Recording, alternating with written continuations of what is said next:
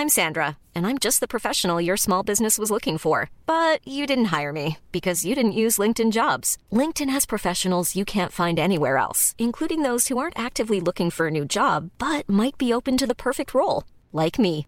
In a given month, over 70% of LinkedIn users don't visit other leading job sites. So if you're not looking on LinkedIn, you'll miss out on great candidates like Sandra. Start hiring professionals like a professional. Post your free job on linkedin.com/people today. There's never been a faster or easier way to start your weight loss journey than with PlushCare.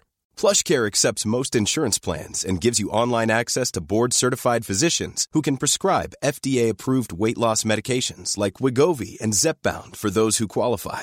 Take charge of your health and speak with a board-certified physician about a weight loss plan that's right for you. Get started today at plushcare.com slash weight loss. That's plushcare.com slash weight loss.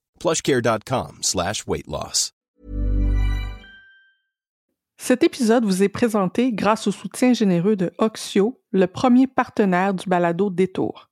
Si vous préparez votre déménagement et que vous cherchez un fournisseur Internet qui n'a rien à cacher, il faut essayer Oxio.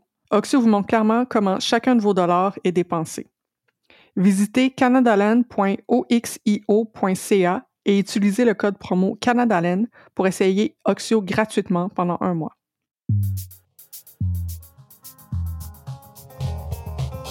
Bonjour, je m'appelle Émilie Nicolas et bienvenue à Détour, le tout premier balado en français de Canadaland.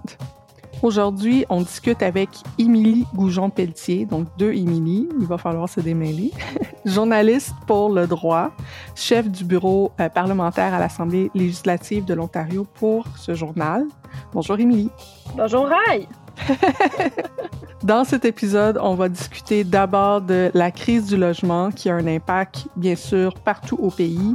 Et on va revenir sur l'élection ontarienne parce que oui, ça a l'air que c'est impossible de faire une émission sur le réseau Canada sans parler de Doug Ford. Alors, bienvenue donc à Détour où on décortique les nouvelles en français.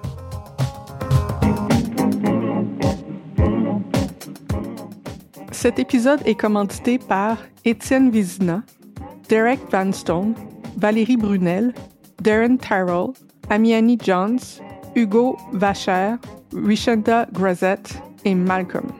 Je m'appelle Malcolm, je suis écrivain, rédacteur et musicien à Montréal. Et moi, je soutiens Canada Land et Détour parce que j'aime ça quand on entend des voix dans les médias qui critiquent des opinions reçues, des croyances populaires. Et moi, je trouve que Emily fait ça très bien.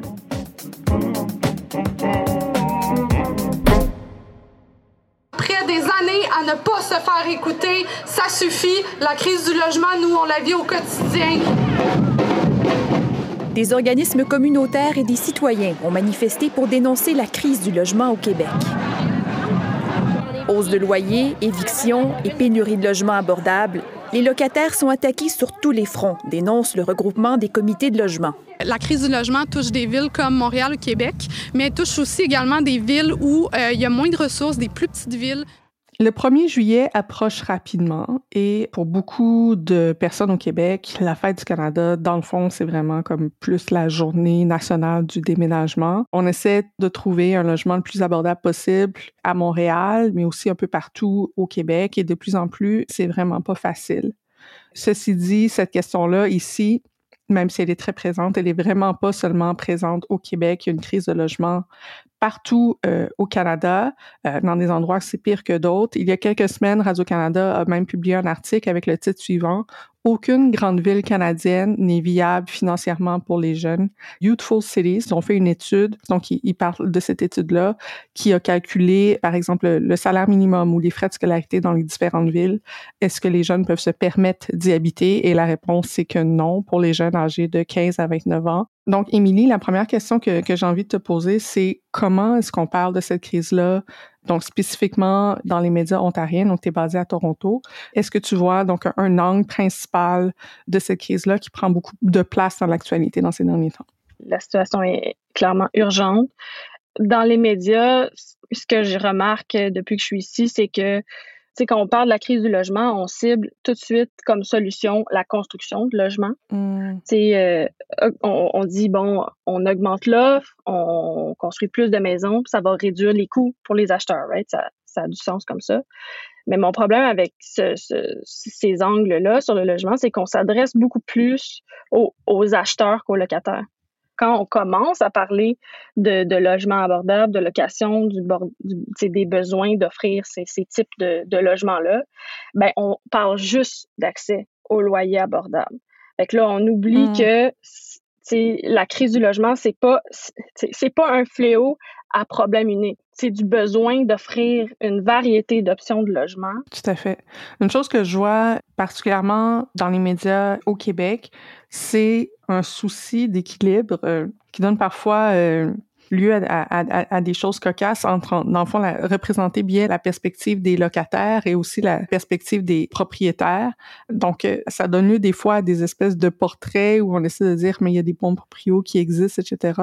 Puis aussi à des portraits des locataires, des visages de la crise, euh, de la crise du logement, des familles euh, qui arrivent pas à se trouver du logement. Puis ça permet aussi de, de comprendre mieux euh, les différents visages de la crise. Je pense, par exemple, euh, il y a souvent, euh, je pense qu'il y a des gens qui ont en tête que les gens qui sont affectés par la crise, c'est des gens qui, qui, par exemple, vivent sous le seuil de la pauvreté, alors que souvent aussi ici, ce qui, ce qui manque, ce sont des logements plus grands pour avoir des familles, donc avec plusieurs enfants dans les logements. Il y a une pénurie de logements particulièrement là-dessus. Donc, ça, ça force des familles à quitter l'île de Montréal pour pouvoir se loger, pas nécessairement par manque de moyens, mais simplement par manque de, de logements disponibles il y a toutes ces pratiques-là qui sont là.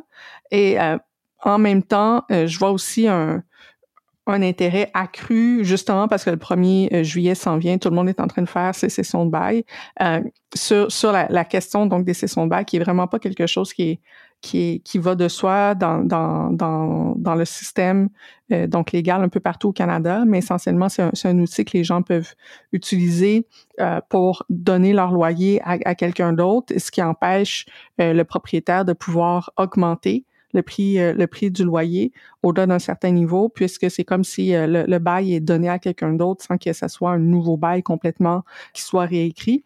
Euh, c'est une pratique qui suscite maintenant de plus en plus de frustration des propriétaires parce que les propriétaires arrivent plus finalement à contrôler qui va venir habiter chez eux. Donc, est-ce que est-ce qu'il y, y, y, a ce genre de tension-là aussi que, que tu vois dans d'autres régions du pays où on parle des relations entre les propriétaires et le locataire et, tout ce que ça suscite, tout ce que ça implique.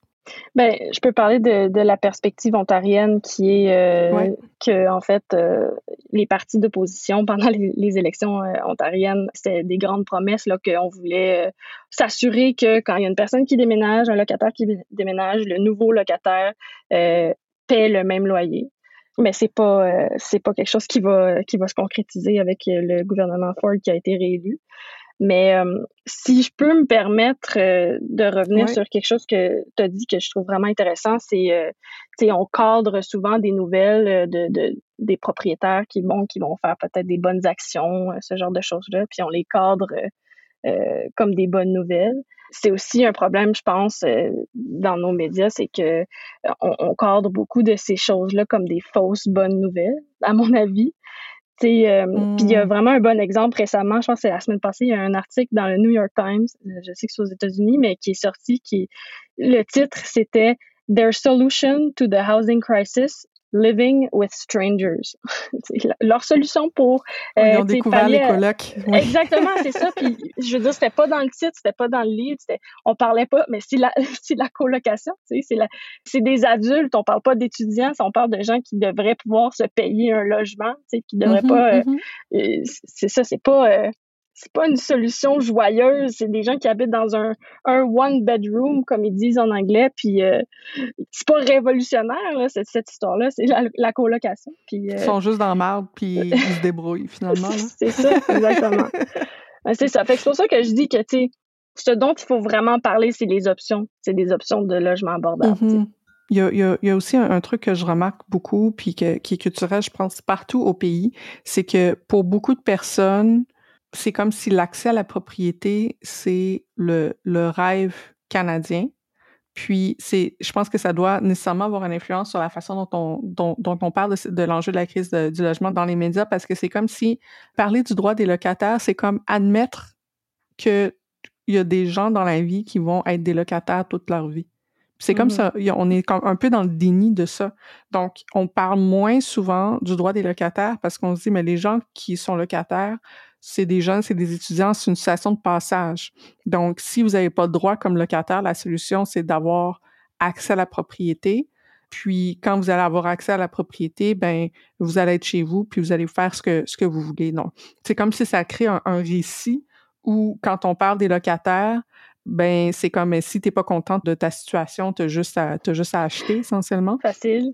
Puis ça a été longtemps la réalité au Canada, peut-être pour comme la génération de, de nos parents, mais je pense que quand on est dans, dans les milléniaux, la, Gen, Gen, Y, Gen Z, c'est, c'est plus du tout comment que la façon dont ça, ça, ça fonctionne. Puis je sais pas si euh, cette génération-là a encore assez de, de pouvoir dans la façon dont on, dont on parle de la crise du logement dans les médias parce que c'est comme si la pensée magique que tout le monde va avoir un, jour à l'accès, accès à la propriété reste dans, dans, le, dans le récit dominant.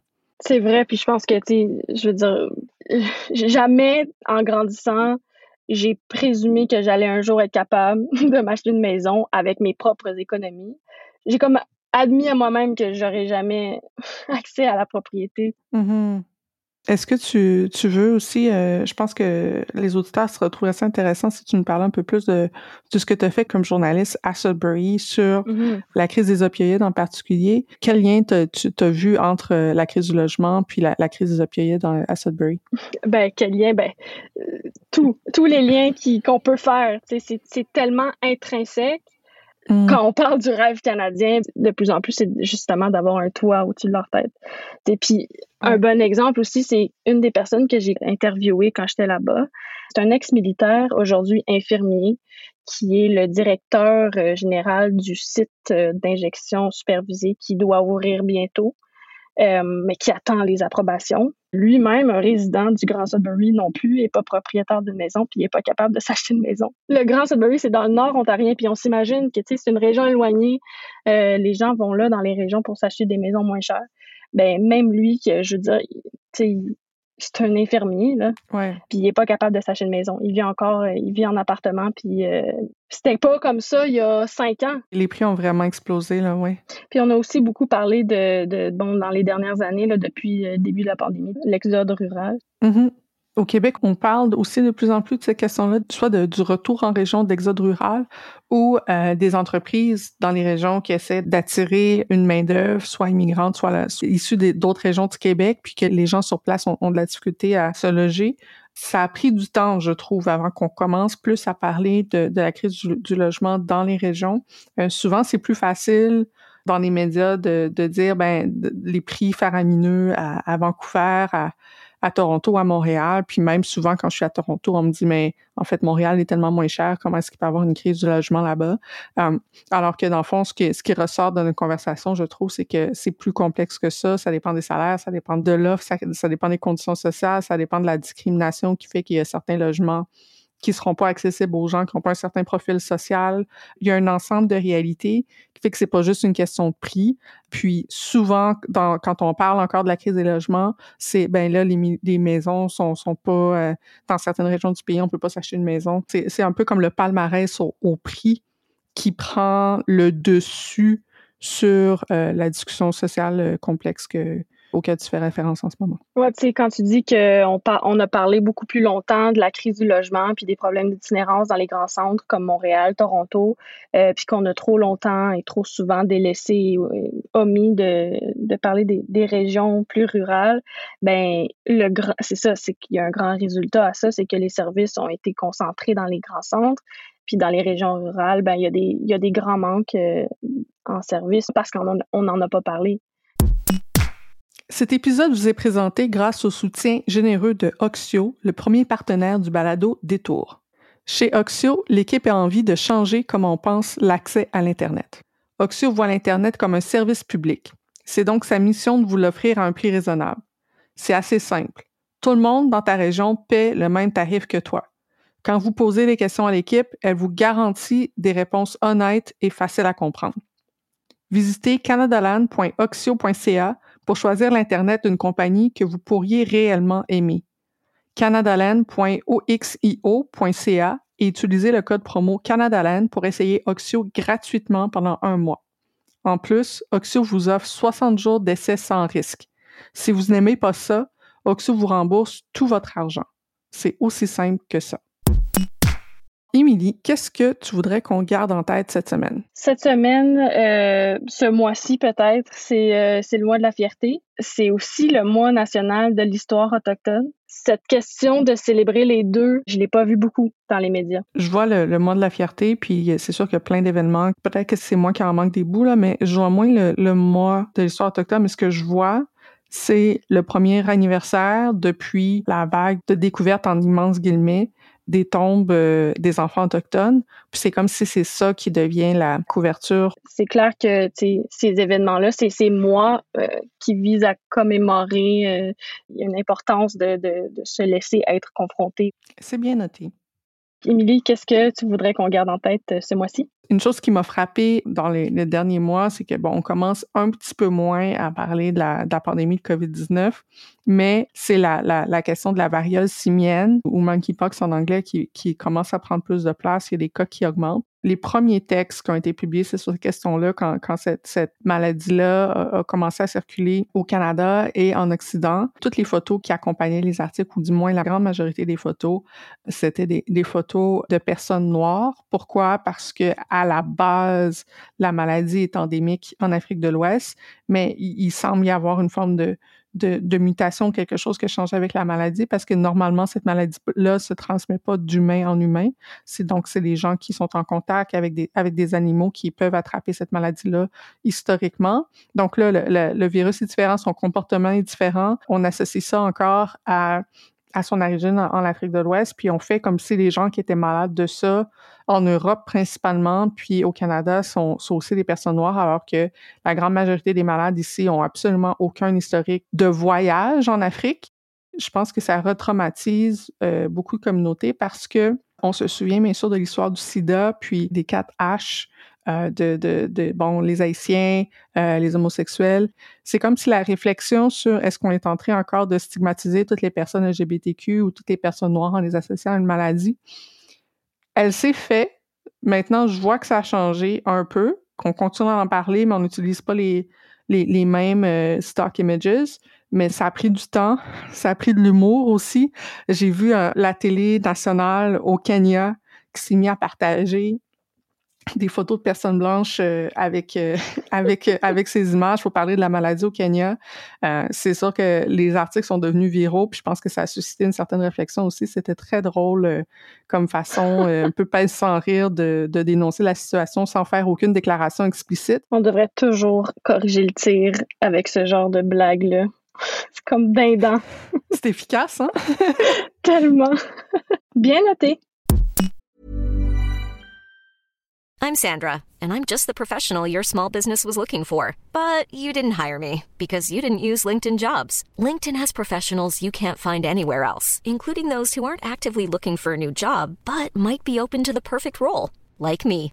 In a given month, over 70% of LinkedIn users don't visit other leading job sites. So if you're not looking on LinkedIn, you'll miss out on great candidates like Sandra. Start hiring professionals like a professional. Post your free job on linkedin.com/people today. You commit to learning French. I was wondering where you are on that front, and if you feel feel free to answer in French if you're comfortable. Uh, no, I know. Bonjour. Comment ça va? no. But I, I, think it's critical. Everyone, every every elected official learns French. Matter of fact, I think all our students should be learning French. So, yeah, I'm I'm, I'm working on it. Like like a lot of us uh, what was a grade grade three to the grade nine, and and uh, I think it'd be pretty easy to pick up. But I'm gonna fo- I'm gonna focus on learning uh, more French.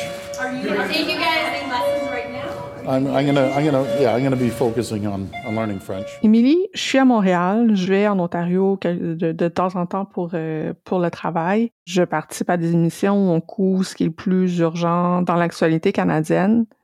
Et je vais être très honnête avec toi, l'élection ontarienne a rarement fait partie des principaux sujets. Pas que pas plein de choses à discuter sur, sur l'élection ontarienne, mais c'est comme si le récit de l'élection lui-même était un peu comme un long fleuve tranquille où euh, est parti en tête, puis est resté en tête, puis est resté extrêmement collé sur son message. Je pense que honnêtement, la chose que j'ai vue qui a fait le plus jaser au niveau de l'élection ontarienne, c'est le moment où Global News s'est mis à euh, fouiller dans les dépenses du, chef libéral euh, Del Duca pour regarder euh, combien ce qu'il dépensait d'argent hmm. en, en, restaurant au keg comme un restaurant de luxe pour pour ses bénévoles. Puis ça a suscité une conversation sur est-ce que le keg est un restaurant de luxe.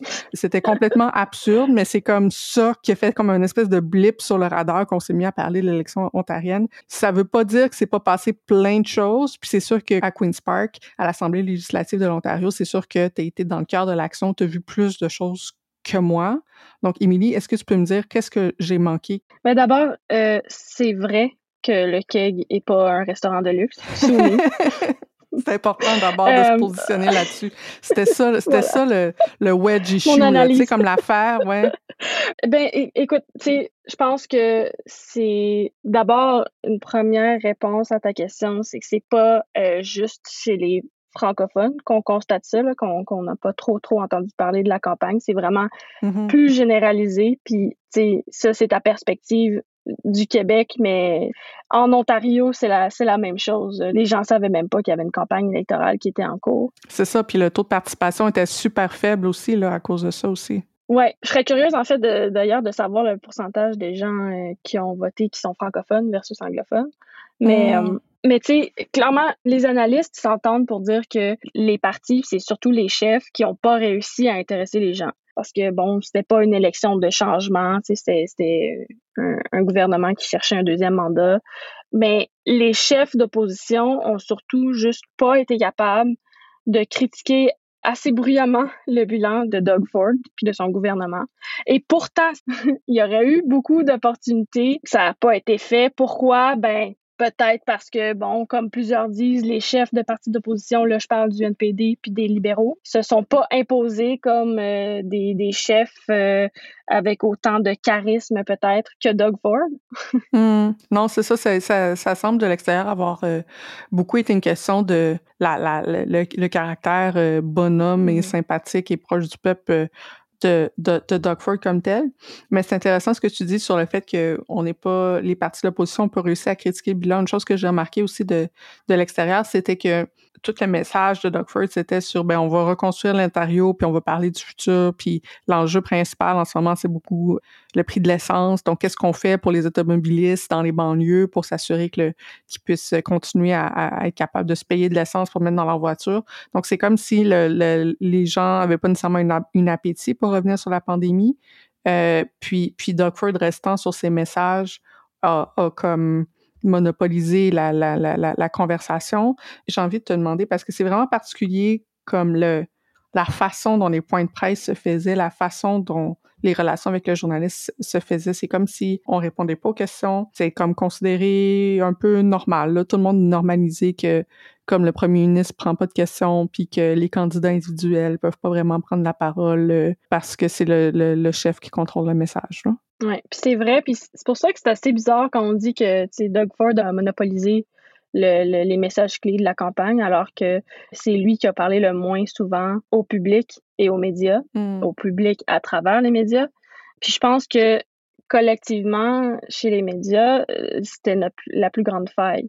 C'est qu'on a comme accepté que Doug Ford parlait aux médias parfois quand lui, quand bon lui semblait. Est-ce que ça a suscité des échanges entre journalistes de dire, mon Dieu, ça n'a pas de bon sens, comme il n'y a pas de, il y a pas, il y a pas de réponse, il n'y a pas d'opportunité de poser des questions? Oui, oui, c'est ça. C'est, c'est que c'est vraiment, vraiment, vraiment frustrant. Tous les moyens pour le faire ont été pris, bon, euh, pour, pour déplorer ça, pour critiquer ça, mm-hmm. que ce soit par euh, des experts sur la question, par euh, des chroniqueurs. C'était clair dans les médias que les gens savaient que Doug Ford ne parlait pas au public, qu'il faisait pas une campagne très active. Je, je l'ai suivi, Doug Ford, je l'ai vu pendant, pendant la campagne, puis c'était pas plein de médias. Là. Les jours où il organisait des conférences de presse étaient rares, mais les jours où il en organisait pas, on recevait son itinéraire, puis ça disait photo up. Photo up, photo up. C'est juste les photos, puis c'est tout. on invite les photos, les caméramans, euh, les journalistes peuvent aller où ils vont, mais pas de question. Je veux dire, est-ce que vraiment on va se collectivement tous décider ah ben ok d'abord euh, Doug Ford dit qu'on y pose pas de questions, on y pose pas de questions. Je veux dire, il y en a qui se sont essayés. Moi, je me suis essayée pendant la dernière semaine. On a fait un petit bras de brigadière pour m'empêcher d'aller lui parler. Mais je veux dire, si c'est la seule façon qu'on peut parler au premier ministre sortant qui veut redevenir premier ministre, ben faisons-le. Mm-hmm. Une autre chose aussi que j'ai vu passer dans, dans les nouvelles là-dessus, c'était que c'était aussi la première fois, je pense en près de 50 ans, qu'il n'y avait aucun des chefs des principaux partis qui parlent français. Ça a suscité, je pense, une certaine conversation dans l'Ontario français. Qu'est-ce que ça change pour ton travail de, journaliste dans un média francophone ou le travail de des collègues dans les autres médias francophones quand il n'y a aucun chef de parti politique qui parle français? Euh, ça change qu'on a beaucoup plus d'heures de travail parce qu'on est pogné à faire de la traduction. c'est ça, hein, les, les, médias francophones en Ontario, on est tout le temps pris à dédoubler notre travail. Je veux dire, on peut pas juste parler des problèmes euh, des principales préoccupations des Ontariens. Il faut aussi parler de comment ça affecte les francophones, puis de, euh, bon, euh, nos premiers ministres, nos, nos candidats euh, qui, qui, sont là, qui veulent nous représenter, parlent pas français. Donc, est-ce qu'ils vont vraiment vouloir nous offrir les, services dont on a besoin. Parlons-en de ces services-là parce que c'est quelque chose qu'on a peut-être discuté plus avant la campagne que pendant, justement à cause de la façon dont ça s'est passé. Mais depuis que depuis que Duffer a été élu, donc il y a, quatre ans, il y a quand même beaucoup de, dossiers qui ont, qui ont brassé il a, tenté de, de, mettre un frein au développement de l'Université de, l'Ontario français, donc une première euh, grande université euh, publique complètement en français. Euh, donc, il n'a pas réussi, mais c'est que ça a ralenti la réalisation du projet. il y a aussi eu l'abolition du commissariat au service en français en 2018. Il y a eu des coupures importantes aussi à l'Université Laurentienne dans tous les programmes, mais ça allait affecter nécessairement les programmes en français. Maintenant, l'Université de Sudbury, ce qui essaie d'être en fait autonome de l'Université Laurentienne veut avoir euh, plus de, de, cours en français, devenir une université francophone. Et il y a encore beaucoup de questions sur l'appui de l'Ontario à, cette volonté-là de l'Université Sudbury. Est-ce qu'on a réussi un peu à parler de ces enjeux-là ou parce qu'il y, avait un, y avait un contrôle tellement serré des messages, on n'a pas eu vraiment eu euh, de, de réponse sur, sur ces questions-là pour les, pour les communautés franco-ontariennes? Ben, tu vois, c'est intéressant parce que là, justement, tous ces éléments-là que tu cites, ben, c'est une longue liste. Hein? Beaucoup, beaucoup, beaucoup de problèmes à régler pour la communauté francophone depuis 2018. Puis en contexte linguistique minoritaire, c'est souvent ça le problème. Puis c'est ça qu'on voit aussi beaucoup avec les anglophones du Québec, si on peut faire le lien. Pendant que la majorité linguistique parle des enjeux principaux, donc euh, mm. l'économie, la santé l'éducation, ben, la minorité est tout le temps en train de se demander si ces priorités-là vont être disponibles dans leur langue. Mais là, ce qu'on a réalisé pendant la campagne, puis quand je dis on, c'est surtout les sondages. Il y a un sondage euh, qui avait été euh, commandé par Radio Canada pendant la campagne, qui a juste 5,3% des francophones de l'Ontario qui disent que l'accès aux services en français, c'était leur plus grande priorité. Puis pourtant, je veux dire, on en parle tout le temps. Mais non, cette fois-ci, c'était clair, je pense, pour les franco-ontariens que les priorités étaient vraiment, bon, l'économie, la hausse du coût de la vie. Non, c'est ça. Mais c'est normal. Je veux dire, les francophones sont des humains avant tout, sont des citoyens avant tout. Fait que nécessairement, si, euh, si le, coût de l'essence augmente, si le coût de l'épicerie augmente, si, euh, si bien sûr il y, a eu euh, des gros enjeux dans les services aux personnes âgées dans la, pandémie, tous ces enjeux-là affectent tout le monde. donc, dans un sens, ça, se comprend, mais ça fait la, la, conséquence, ça peut faire en sorte que ces, que ces dossiers-là euh, deviennent pas prioritaires. C'est ça aussi qui est bizarre du point de vue du Québec. C'est comme quand, ici, quand on a une élection provinciale, c'est euh, une élection nationale, en fait, pour, euh, pour l'immense majorité des, des, gens au Québec, alors que j'ai l'impression que... La nation québécoise. C'est ça, exactement, exactement. Tandis que j'ai l'impression que c'est l'Assemblée nationale, right? Donc, j'ai l'impression qu'en Ontario, c'est comme si même les Ontariens eux-mêmes, quand il y a une élection provinciale, ça suscite pas nécessairement le, le même niveau de, de passion. Tu vois, là, tu viens de me dire que quand on est au Québec, il y a une élection, c'est une élection nationale. Moi, comme ontarienne, j'ai entendu élection nationale, j'ai dit Ah, une élection fédérale s'en vient? non, c'est ça, c'est ça. L'élection nationale de l'Assemblée nationale. ben c'est ça, puis c'est là, c'est pour ça que cette question-là sur l'identité est tellement importante, puis c'est une mm-hmm. grande, grande explication à pourquoi seulement 43% des Ontariens ont voté au cours de cette dernière élection provinciale. Euh, c'est 43% qui est le pire euh, résultat de participation électorale de toute l'histoire de l'Ontario. Une grande explication de ça, puis en tout cas, moi, moi je, trouve ça, je trouve ça fascinant, là, mais l'Ontario est la province canadienne où les gens s'identifient le moins comme étant ontariens. Puis là, je, on donne l'exemple, on parle mm-hmm. du Québec. Une personne qui habite au Québec, un Québécois va dire à un, un étranger, moi, je suis Québécois. Même chose ou chose très similaire pour une personne qui vient de l'Alberta. On s'identifie en Ontario comme Canadien. Donc, euh, c'est peut-être une explication à pourquoi ben, ils votent moins aux élections provinciales. Ils s'intéressent plus aux enjeux fédéraux.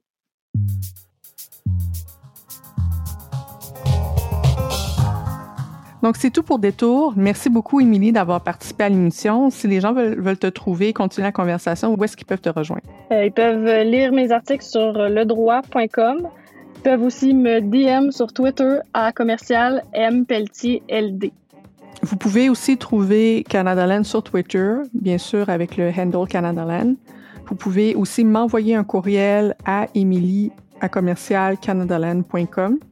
Cette émission est produite par Nancy Pitinicchio et la production technique est par Tristan Capacchione.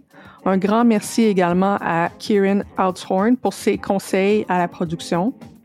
La musique du générique est par So Called les droits de diffusion sont assurés par CFUV 101.9 FM à Victoria et leur site web est cfuv.ca. Le premier épisode, on vous avait demandé à la toute fin de nous partager vos commentaires, pour nous partager vos suggestions, ce que vous avez aimé ou moins aimé du premier épisode. On a reçu énormément euh, de courriels. Euh, vous nous avez parlé de, de vous, par certains d'entre vous même de votre, de votre propre relation au français. Euh, on, on, a beaucoup apprécié vous lire et c'est sûr que ça nous aide énormément pour la suite des choses. Donc, on vous invite à continuer à le faire et on a hâte de continuer donc cette conversation-là avec vous.